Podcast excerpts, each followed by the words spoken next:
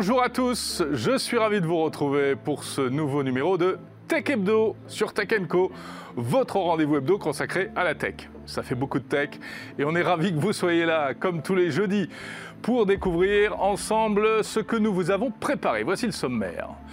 Alors tout d'abord, regardez ce magnifique déballage de casque VR. C'est Mark Zuckerberg qui a ouvert les arrières-boutiques de Meta pour dire un petit peu où en étaient les recherches dans ce domaine. Dans ce numéro, on va également s'intéresser à la nouvelle gamme de téléviseurs de la marque chinoise Xiaomi qui a une particularité, elle intègre désormais la technologie Amazon. Ce sera notre invité. Autre invité, une start-up française qui propose un smartphone, oui, un smartphone français, mais pas n'importe lequel. Le Murena One est dégooglisé. Enfin, on va parler réseaux sociaux. Et si vous changez un peu de crèmerie, il n'y a pas qu'Instagram et Facebook dans la vie, nous expliquera Margot Duchesne qui a fait le tour des réseaux sociaux alternatifs. Voilà, c'est le menu. Je suis ravi de vous accueillir dans Tech Hebdo. C'est parti.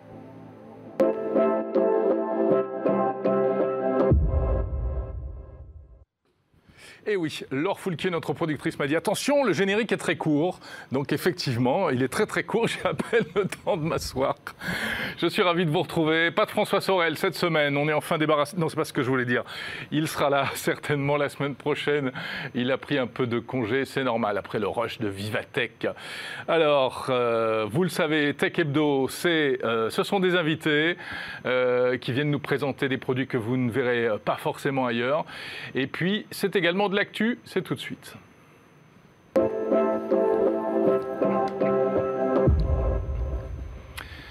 L'actu, c'est tout d'abord, je vous le disais en sommaire, eh bien, ce véritable déballage de casques de réalité virtuelle présenté par Mark Zuckerberg himself le patron de Meta, qui, euh, la semaine dernière, en fait, a eh ouvert les portes de ses laboratoires, euh, en tout cas à travers une conférence en visio, donc ça s'appelle une visioconférence d'ailleurs, à laquelle j'ai eu la chance de, participer et j'ai pu suivre cette présentation. On le voit, il s'agit de casques qui ont l'air un peu euh, inachevés parce qu'en fait ce sont des prototypes, ce ne sont pas des produits finis qui, qui ne sortiront pas tels quels dans le commerce. En fait, ce sont les protos sur lesquels travaillent les ingénieurs de Meta pour mettre en place le métavers et euh, surtout l'outil indispensable du métavers, eh bien, euh, des lunettes ou des casques de réalité virtuelle. Alors, euh, eh bien, c'est intéressant parce qu'en fait, tous ces prototypes montrent dans quelle direction vont les recherches et il faut savoir que chacun de ces prototypes correspond à une problématique que les ingénieurs de Meta tentent de résoudre. L'objectif affiché par Mark Zuckerberg, c'est de faire de la réalité virtuelle aussi crédible et aussi réelle que le monde réel. En fait, euh, la promesse, eh bien, ce sera que demain, on chaussera ce type d'appareil et on ne verra même plus la différence entre le monde réel et le monde virtuel. On ne va pas rentrer tout de suite dans le débat sur euh, est-ce que c'est bien, est-ce que c'est pas bien, est-ce que ça fait peur. La question c'est vont-ils y arriver? Car visiblement ce n'est pas facile. Il y a beaucoup de défis techniques à relever et comme je le disais, chacun de ces casques correspond à une problématique. Alors il y a des problèmes de résolution, il faut monter très haut en résolution, il faut monter sur des casques en 8K, donc forcément euh, ça chauffe. Vous voyez qu'il y a des casques ici qui ont des, ventilateurs absolument énormes. Euh, il faut de la puissance de calcul, bien sûr. Il y a également des problèmes de parallaxe, des problèmes de euh, contraste, car la vision humaine, en fait, c'est très très compliqué. Visiblement, c'est ce que sont en train de découvrir les ingénieurs de Meta. on le sait, Mark Zuckerberg euh, a mis le paquet hein, sur, euh, cette, euh, sur ce secteur, la réalité virtuelle.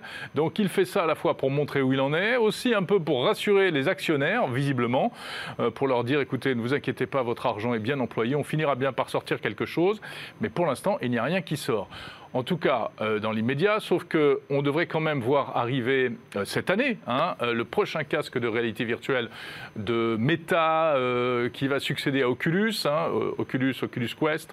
Désormais, ça va s'appeler Meta. Et donc, le prochain casque, ce sera le projet Cambria.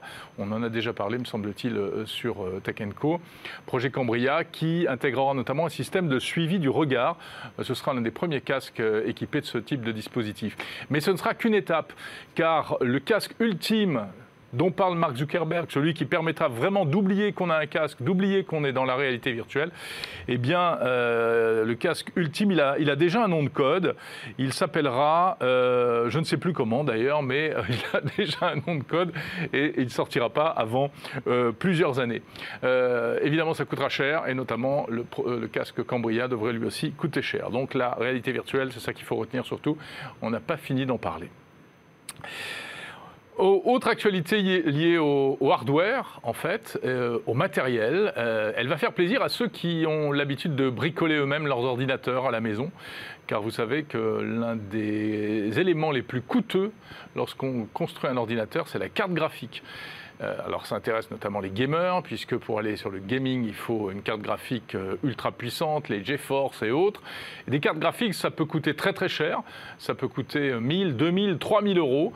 Et ça coûtait même encore plus cher ces derniers mois. Au cours de l'année 2021, les prix des cartes graphiques ont littéralement flambé pour deux raisons en fait. D'abord, les pénuries de microprocesseurs dont on a amplement parlé, qui ont compliqué la fabrication, la production, l'approvisionnement, mais également le boom des crypto-monnaies puisque ces cartes graphiques, vous le savez, sont utilisées euh, pour faire du minage de crypto-monnaies. Et donc les, mineurs, euh, amateurs ou semi-amateurs ou semi-professionnels, notamment en Chine ou, dans d'autres pays, euh, eh bien, achètent des cartes graphiques par palettes entières. Et tout cela a fait monter le prix des cartes graphiques, si bien qu'en 2021, le prix moyen se situait autour de 700 dollars. Mais là, bonne nouvelle, eh bien, le prix des cartes graphiques est en baisse. On devrait redescendre et on est redescendu au printemps 2022 autour de 500 dollars. Pourquoi? Eh parce que d'une part, la pénurie de euh, semi-conducteurs est en train petit à petit de se résorber et en plus, eh bien, vous, ça ne vous a pas échappé, euh, les crypto-monnaies sont en plein crack en ce moment, les crypto-monnaies s'écroulent, et du coup, euh, les mineurs commencent à, dire à se dire que ce n'est pas forcément intéressant de miner du Bitcoin chez soi, ça coûte très cher, le prix de l'électricité, le prix de l'achat du matériel, ils n'arrivent plus à s'y retrouver financièrement, ils ne gagnent plus assez d'argent avec le Bitcoin pour financer ce type d'activité, et du coup, qu'est-ce qu'ils font? Eh bien, Ils se désintéressent des cartes graphiques, ils arrêtent d'en acheter et même ils en revendent d'occasion. Ça peut être intéressant aussi comme euh, plan pour trouver des, cartes graphiques euh, pas trop chères. Voilà, donc un vrai phénomène. Hein, euh, le, prix des cartes graphiques et des GPU, comme on dit, des Graphic Processor Unit, est en chute libre ou en tout cas est en très forte baisse. Autre actu cette semaine, ou en tout cas, c'est une actu en fait qui date de la semaine dernière, on vous en a déjà parlé, mais ça joue les prolongations, c'est l'arrêt d'Internet Explorer le navigateur vedette de Microsoft, vedette dans les années 2000, Internet Explorer, sorti en 1995 et qui est devenu, euh, dans les années 2000, surtout au début des années 2000, qui était devenu euh, le navigateur euh, le plus utilisé au monde, 95% de part de marché. C'est vraiment le navigateur qui a permis à, à beaucoup de gens de découvrir Internet, en fait.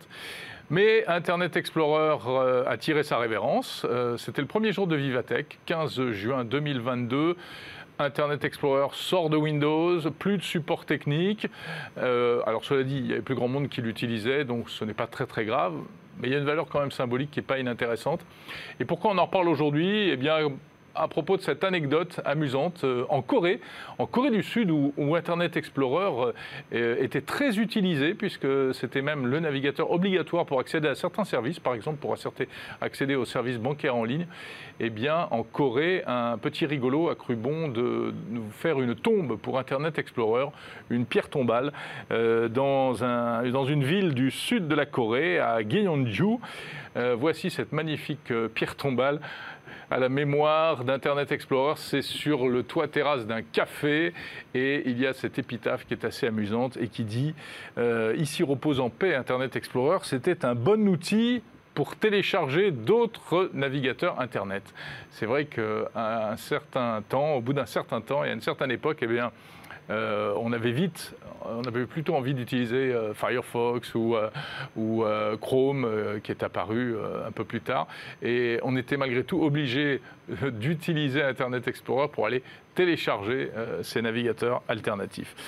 Voilà, clin d'œil de la semaine dans l'actu tech et on voulait quand même vous le signaler. Voilà pour l'actu et on va passer, histoire de tenir la promesse, tout de suite à nos invités.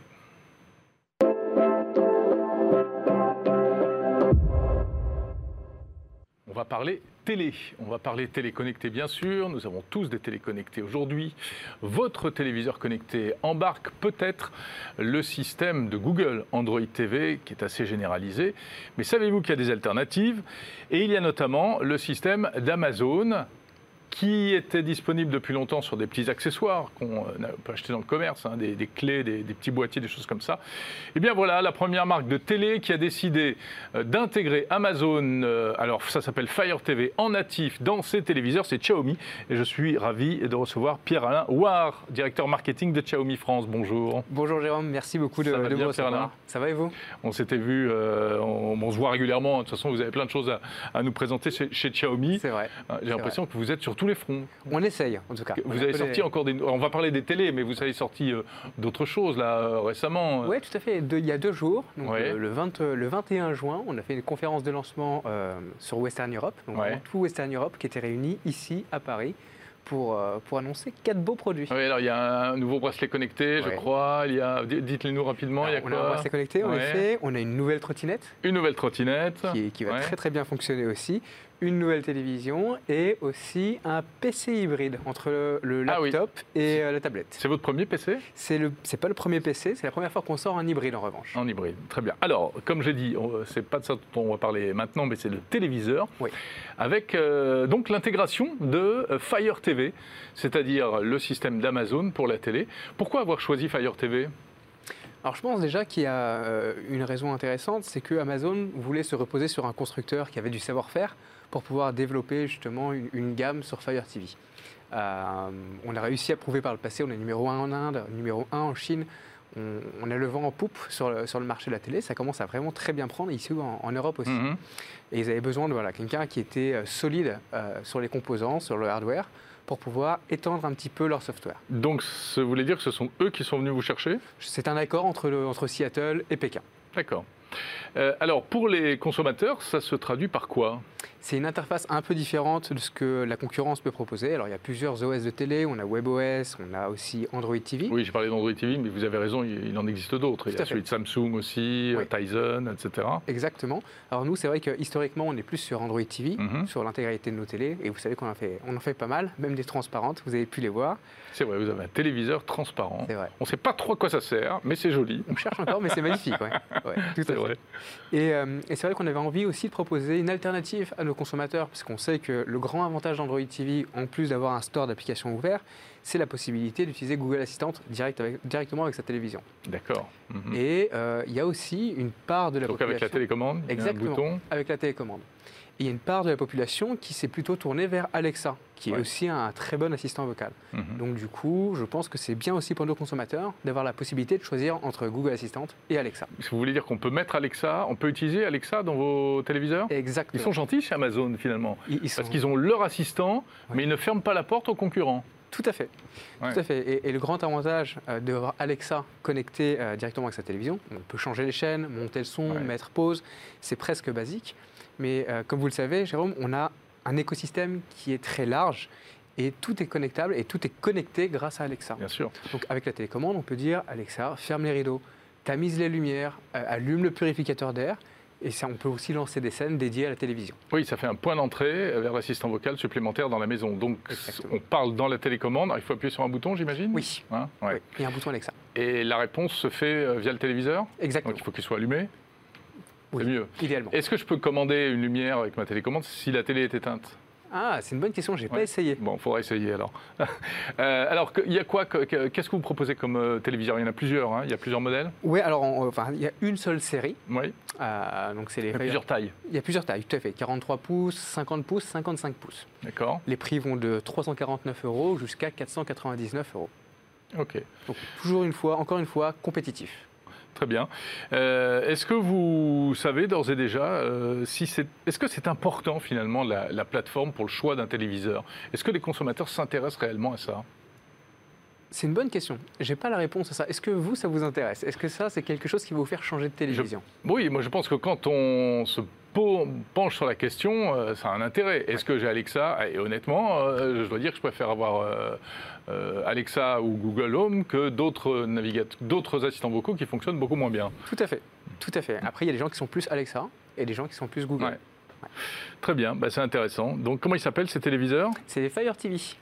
Fire TV, bah oui, c'est logique, hein, Ouais. tout simplement. Donc c'est le nom de- du système en fait, de- euh, du système d'Amazon. Est-ce qu'il y aura d'autres produits euh, Xiaomi avec euh, de l'Alexa dedans? Alors, j'ai pas ma petite boule de cristal Ouais. avec moi, euh, mais je sais qu'il y a de- une étroite collaboration qui se crée entre notre siège et leur siège. Très bien. Bah, écoutez, c'est intéressant, super. Merci beaucoup. Merci d'être euh, passé nous présenter ces téléviseurs, Merci, Pierre Alain euh, qui sont d'ores et déjà disponibles Tout à en fait. France Tout Ouais à fait. Sur le site. Amazon. parfait. Vous restez avec nous, on va passer des téléviseurs au smartphone. hein. Euh, L'affiliation et le lien est assez logique avec une marque de smartphone que vous ne connaissez peut-être pas, mais qui va, j'en suis sûr, vous intéresser.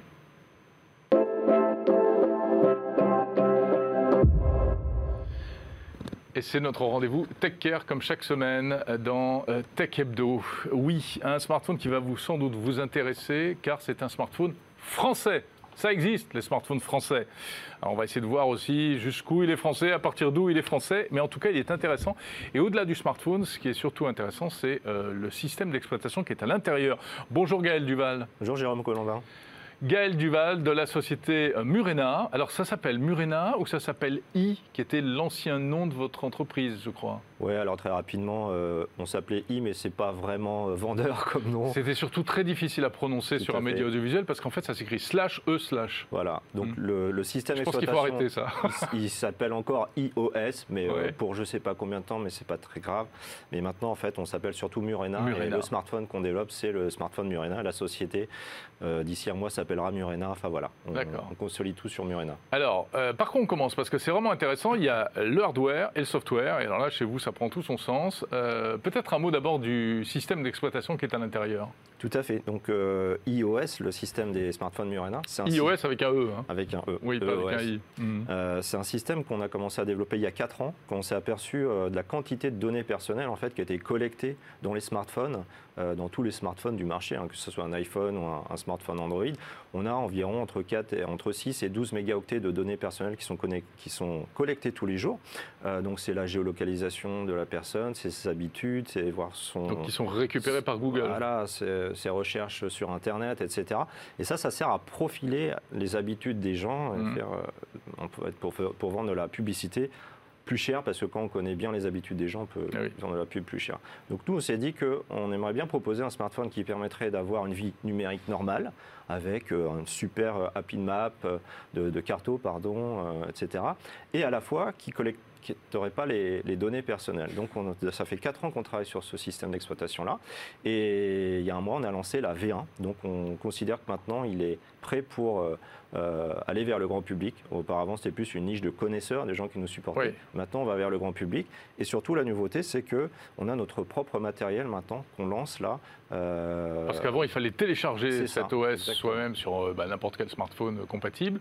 Et là, vous proposez un, un appareil. Alors, euh, décrivez-le nous un petit peu, ce, ce mobile. Alors, il n'a rien de révolutionnaire. hein. Mhm. C'est un bon, un, un bon smartphone, il a un super écran, euh, il peut faire des belles photos, euh, il peut se connecter à Internet. Enfin voilà, c'est vraiment un il truc fait le, relativement le minimum classique. syndical. euh, Et pour pas trop cher, parce Ouais. qu'aujourd'hui c'est un smartphone qu'on va vendre 350 euros, donc c'est abordable. 350 euros, Ouais. d'accord. Et, et surtout, il est équipé de notre système d'exploitation donc, qui euh, empêche toutes les fuites de données qui peuvent subvenir dans un système classique et aussi, surtout, qui va également filtrer toutes les fuites de données qui peuvent avoir des applications tierces parce que on parle du système, mais il y a aussi les applications qu'on utilise à côté. Bien sûr. Et ça, c'est pas très connu. Mhm. C'est dans les CGU, tout le monde les accepte. hein, les CGU de 50 pages qu'on a Ouais, l'habitude les- de signer sans les lire. Les, les mais en conditions générales d'utilisation euh, qui défilent, euh, ouais, bien sûr. Mais ça, ça envoie énormément de données personnelles euh, dans des sociétés tierces qu'on ne sait pas vraiment qui c'est la plupart du temps. Et on a intégré un outil qui permet de filtrer toutes ces requêtes-là. Et aujourd'hui, ça nous permet d'avoir une vie numérique vraiment étanchéifiée par rapport euh, aux gens qui sont intéressés pour connaître tous les détails de notre vie. Donc, d'où le pitch, c'est le smartphone qui respecte votre vie privée. Exactement. Mais est-ce qu'avec un smartphone euh, où vous avez coupé tout l'accès, toutes les remontées de data, on ne se prive pas de, de fonctionnalités qui sont quand même malgré tout bien pratiques par ailleurs? Eh bien, aujourd'hui. Euh, la géolocalisation, le, la, je sais pas, la, détection des mails pour euh, savoir quand est mon prochain rendez-vous, etc., etc. Tout ça, aujourd'hui, ça fonctionne. Ça fait 4 ans qu'on bosse euh, avec vraiment une super équipe. Aujourd'hui, on est plus de 40 quand même, hein, dont les deux tiers sont des ingénieurs de très haut niveau. Et aujourd'hui, on a à 99% une vie numérique normale sur tous les usages du quotidien. C'est quoi le 1% manquant? Le 1% manquant, on sait très bien qu'en informatique, il y a toujours un petit bug qui traîne par-ci par-là. Donc ça peut arriver. Je ne vais pas vous mentir, ça peut arriver. Mais euh, vraiment, c'est l'objectif. Aujourd'hui, on est vraiment arrivé à un niveau de maturité. Euh, donc je suis euh, super heureux en fait. D'accord. Alors en fait, c'est de l'Android qu'il y a dedans. À la base, c'est de l'Android. Mhm. Android, c'est un système qui a été racheté par Google hein, il y a longtemps. c'est pas eux qui l'ont créé à la base. Et c'est un système qui est open source, c'est-à-dire qu'on a le droit de le prendre, regarder comment ça fonctionne, regarder tous les endroits où, ça envoie de la data chez Google, etc. Mm. Et puis on peut le modifier. Vous avez tout décortiqué pour ah, voir euh, toutes les fuites de données Pas tout le source code parce que c'est gigantesque, mais on s'est aperçu en regardant ce qui passait sur le réseau que tiens, c'est marrant, quand on démarre le téléphone, il y a déjà une connexion chez Google. Bah, toutes ces petites choses-là, on les a enlevées et puis on a remplacé les applications, on va dire, de, de haut niveau euh, qui permettent d'accéder euh, au store d'applications, etc., par des équivalents qu'on a développés nous-mêmes ou alors mhm. c'est des briques qu'on a repris qui existaient déjà dans mon open source. On a mis tout ça ensemble et puis surtout, on a fait en sorte qu'il y ait une expérience utilisateur qui soit agréable parce que on n'a pas envie que ça soit un système qui paraisse un petit peu artisanal. Bah oui, faut pas, on ne va pas régresser en termes d'interface. Je veux que euh, mes parents, mes enfants, tout le hmm. monde puisse l'utiliser, même sans connaissance. Mais je peux utiliser toutes les applis habituelles, enfin je sais pas, WhatsApp, Facebook. Euh, Aujourd'hui, c'est le cas. Insta. J'ai cité trois marques de méta, euh, mais bon. Au hasard. Au hasard. J'en cherchais d'autres, mais bon. On sait, très bien. Google Maps, Waze, tout ça, ça marche Oui, oui, ça fonctionne. On sait très bien qu'aujourd'hui, on ne peut pas on ne peut pas dire aux gens arrêtez d'utiliser tout ça. On mm, sait très mm, bien mm. qu'il y a des sujets sur ces, avec les données, mais on sait très bien que les usages, on ne peut pas les changer du jour au lendemain. Donc nous, on propose quelque chose de plus vertueux à la base. On propose aux utilisateurs des applications qui sont différentes s'ils le souhaitent. Après ça, s'ils veulent utiliser WhatsApp, ils peuvent l'utiliser. Et je sais bien que ma mère, par exemple, elle utilise WhatsApp. Je ne vais pas lui dire demain arrête. Ah mais comment ça Il y a un store spécial? On a développé notre propre store qui se connecte à différentes sources d'applications, mais y compris le Google Play Store en fait, euh, qui donne accès à tout le catalogue des applications Android disponibles aujourd'hui. Et donc, je vais télécharger une appli sur le Google Play Store, mais en principe, elle sera safe, elle sera propre. C'est ça. Déjà, elle ne pourra pas faire ce qu'elle fait sur un autre smartphone. Exactement. Déjà, on le télécharge en mode anonyme, c'est-à-dire que euh, Google sait qu'il y a une application qui a été téléchargée par quelqu'un, mais, il n'est pas, incapable de dire que c'est vous, Jérôme Commandant. Et euh, ensuite, on informe l'utilisateur dans telle application, vous aurez autant de traceurs. Les traceurs, c'est comme des petits cookies, mais pour les mhm. applications. Donc ça, c'est une première euh, euh, information utile pour les utilisateurs. Et après, avec le fameux Advanced Privacy qu'on a introduit dans la V1, on permet de couper ces trackers si on le souhaite. Et ça fonctionne, c'est ça qui est magique. Il est, où on le trouve où, ce smartphone? Uniquement aujourd'hui sur murena.com, uniquement vente directe. On, travaille aussi avec des partenaires comme Fairphone, etc. Parce qu'on a une gamme de développement durable aussi, c'est important. Mm. Euh, et puis on verra par la suite. Ah, bon, j'ai dit qu'il était français, j'imagine qu'il est un peu fabriqué euh, en Asie. Hein. Aujourd'hui, euh, j'ai bien peur qu'il y ait 0% des téléphones qui soient fabriqués en France. on est d'accord. Mais bon, c'est votre bébé, vous l'avez conçu, c'est une belle initiative voilà, qui répondra certainement aux préoccupations de, certains consommateurs. Merci beaucoup Gaël Duval, merci président de Murena, merci d'être passé sur le plateau de Tech Hebdo. Merci. Le temps file très très vite, on va retrouver tout de suite Margot Duchesne qui va essayer de nous faire découvrir des réseaux sociaux que vous ne connaissez peut-être pas.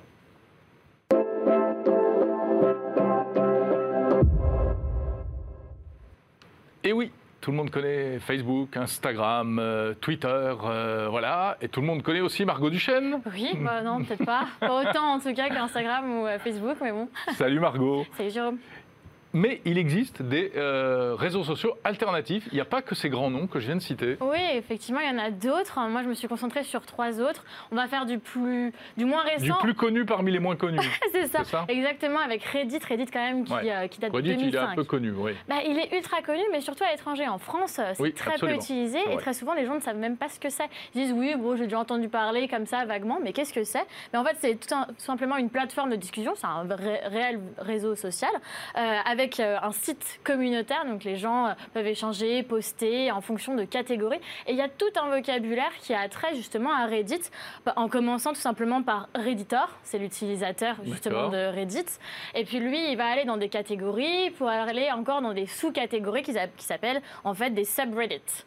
Donc il y a quand même un vocabulaire. Il y a aussi un autre vocabulaire, c'est il n'y a pas vraiment de modération sur euh, ce réseau euh, social-là. Et en fait, les, le réseau, enfin, les utilisateurs s'auto-modèrent. Ah, il n'y a pas de modération. Non, il n'y a pas vraiment de modération, mais il y a des modes des modes. Donc c'est eux qui euh, régulent, mais c'est les utilisateurs. En fait. Bénévoles Ouais, c'est ça. C'est un, modérateur hmm. bénévole euh, utilisateur. C'est l'Internet rêvé d'il de, d'il y a 20 ans. Ouais, en hein fait, on, y trouve tout et n'importe quoi. Euh, on a même des subreddits avec, par exemple, j'en avais trouvé un, cable porn. Et en fait, c'est juste pour les gens qui adorent que les câbles soient extrêmement bien rangés. Ou alors, par exemple. Oui, mais moi, j'en fais partie. un subreddit qui s'appelle GGGGGG. Il n'y a que des G. Et en fait, c'est que des posts de, de G, de la lettre G partout. Ah, c'est génial. pour les fans de G. Oui, voilà, c'est ça. Ah, et puis après, enfin, c'est vraiment tout et n'importe quoi, euh, vraiment réuni dans le même On a vu passer des posts politiques aussi. Oui, voilà, on va trouver tout. Et c'est, euh, par exemple, si vous n'avez pas, si vous pas de compte et que vous n'êtes pas connecté, vous allez tomber sur l'actualité, sur ce qui remonte le plus. Parce qu'en fait, Reddit, tout simplement, les posts sont vus ou non vus en fonction des utilisateurs. Il faut juste taper up voter ou alors down voter. C'est-à-dire que soit on appuie sur la petite flèche qui monte pour faire remonter justement le post pour qu'il soit vu le plus possible, ou alors on le fait descendre pour en disant bah, c'est plus amusant que Instagram ou Facebook Ouais, bah. C'est rafraîchissant. C'est particulier. Et puis, comme je le dis, en fait, en France, c'est très peu utilisé. Alors, OK, il compte 52 millions d'utilisateurs euh, quotidiens, mais ça, c'est dans le monde entier. En France, les gens ne connaissent pas vraiment, et la plupart des posts, d'ailleurs, sont en anglais. Donc, faut quand même. Euh, voilà, pouvoir déjà parler anglais régulièrement et facilement. Très bien. Mais ce n'est rien comparé, par exemple, à Facebook avec 3 milliards d'utilisateurs. évidemment. Après, il y a utilisateurs inscrits et puis utilisateurs quotidiens, c'est pas forcément Exactement, la même chose. Voilà. Euh, alors, autre réseau social alternatif, on va dire, euh, Be Real. Ouais, Be Real. Bah, en fait, c'est tout simplement euh, soit qui tu es. Donc, c'est la spontanéité, l'honnêteté. Et en fait, c'est tout simplement être sans filtre. Il y a eu une énorme explosion de cette application, surtout pendant le confinement. Elle est née en 2020. En gros, le principe, c'est on a deux minutes pour se prendre en photo. En fait, prendre en photo son environnement. Mhm. Et en même temps qu'on prend la photo, ça va prendre et ce qu'on a autour de nous et nous-mêmes, en fait, tout simplement. On a une notification, on a le droit à un seul shoot par jour.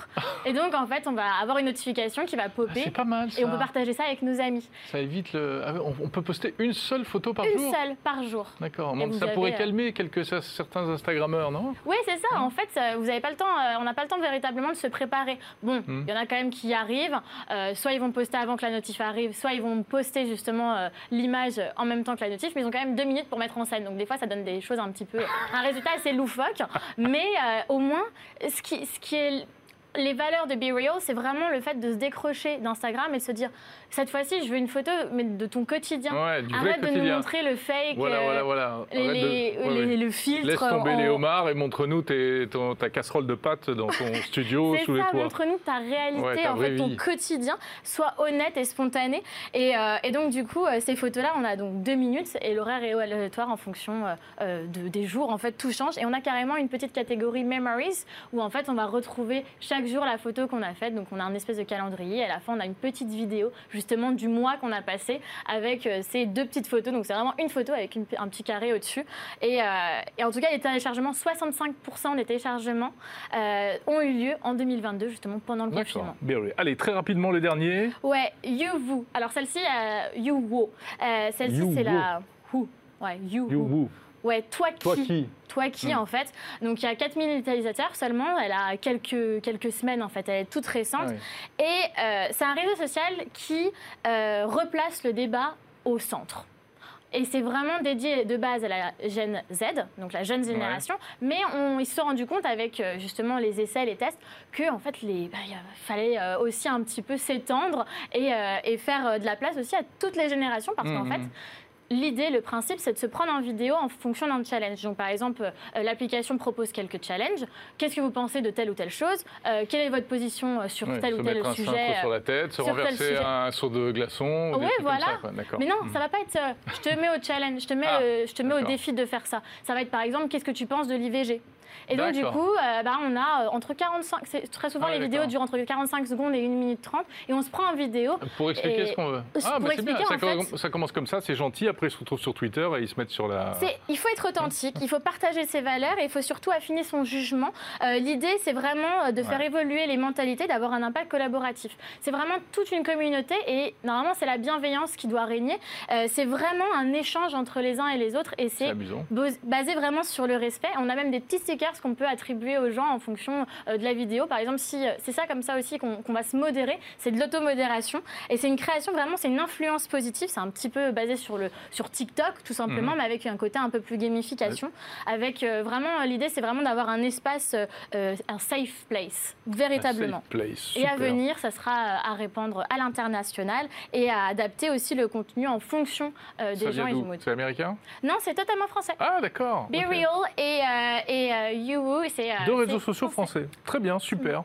Belle découverte. Merci beaucoup, Margot Duchesne.